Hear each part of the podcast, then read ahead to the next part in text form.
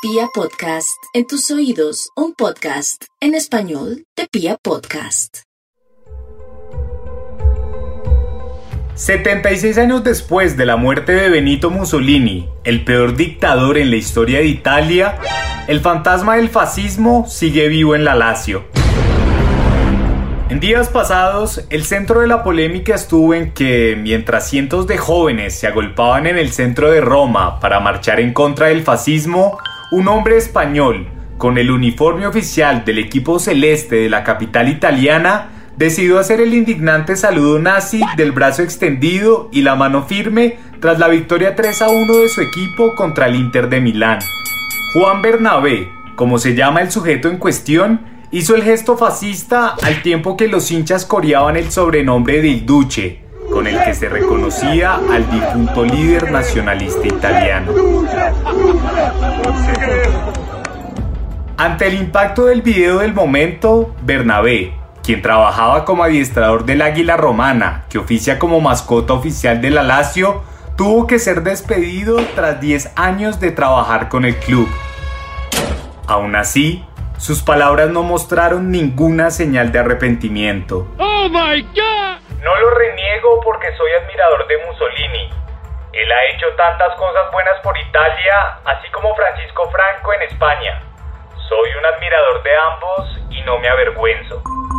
Toda esa controversia llevó a que el ministro del Interior de Francia, donde la Lazio jugaba contra el Marsella por la UEFA Europa League, prohibiera la entrada de hinchas del equipo romano a su país.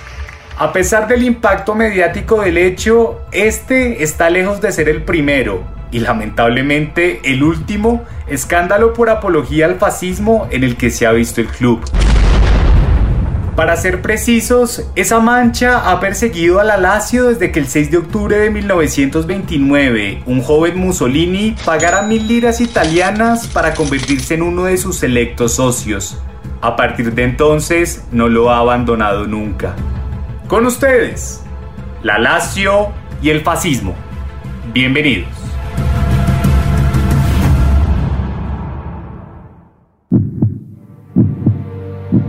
El planeta gira y la pelota también. Detrás del balón, porque el fútbol es el espejo del mundo. Un resumen histórico diría que Mussolini fue de los primeros en descubrir que el fútbol podía ligarse fácilmente con la manipulación política. Pero el mayor logro del Duce fue que, después de muerto, su legado se mantiene vivo. En el caso de la Lazio, algunos futbolistas que han sido destacados como los más simbólicos de la historia del club han tenido fuertes coqueteos con la ideología fascista. Ese es el triunfo del dictador.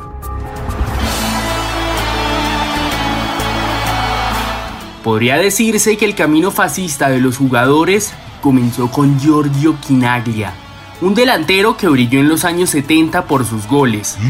Luego palideció por su simpatía al pensamiento ultraderechista, que de hecho llegó a respaldar como presidente de la Lazio a comienzos de los 80.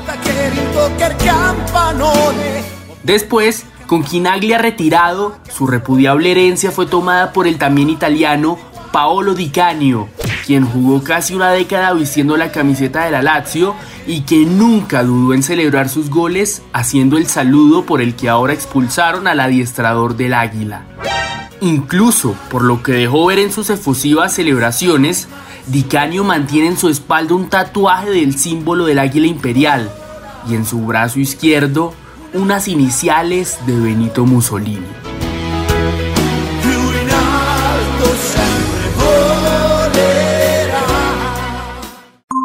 Para conocer cómo el gobierno autoritario de Duce se entrometió en el desarrollo de las Copas del Mundo de 1934 y 1938, te invitamos a escuchar nuestro episodio Fascismo y Fútbol. Más allá de los futbolistas, que no son pocos, los verdaderos encargados de relacionar a la Lazio con las ideas supremacistas han sido los hinchas ultras del club. A esa peculiar banda que entona cantos fascistas por doquier se le conoce como los irriducibili. Ese grupo de aficionados rabiosos consideran que la Roma, el eterno rival de la Lazio, es sin más ni menos un equipo de negros y judíos. No en vano, en 1998, durante un derby, izaron un trapo en el que se leía el mensaje antisemita.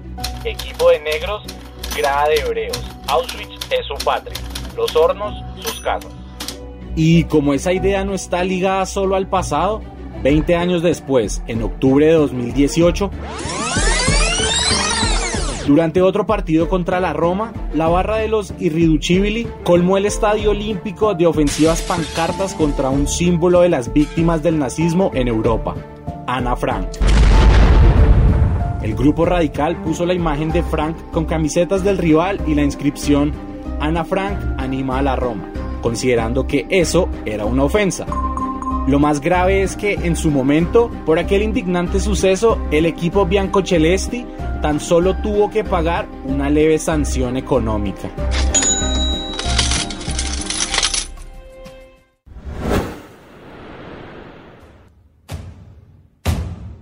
A la par de su desprecio contra los judíos, los ultras de la Lazio no han ahorrado insultos contra los jugadores de raza negra. El primer jugador afro en vestir la camiseta del club fue el holandés Aaron Winter, pero a pesar de ofrecerle su buen desempeño deportivo, los hinchas lo discriminaron en repetidas ocasiones. Oh en una de ellas, tras una contundente victoria contra la Roma, los fanáticos le regresaron la camiseta después de que él se las ofreciera, tan solo porque era negro y en su caso también judío.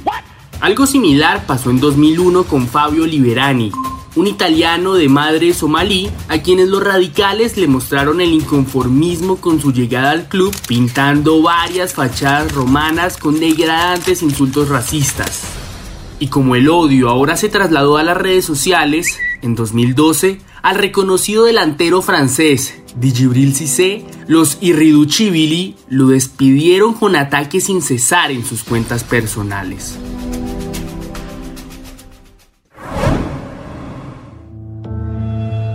A comienzos de este año fue noticia que Romano Benito Floriani Mussolini, el bisnieto de Il Duce, firmó su primer contrato profesional con la Lazio después de haber estado en las inferiores del club.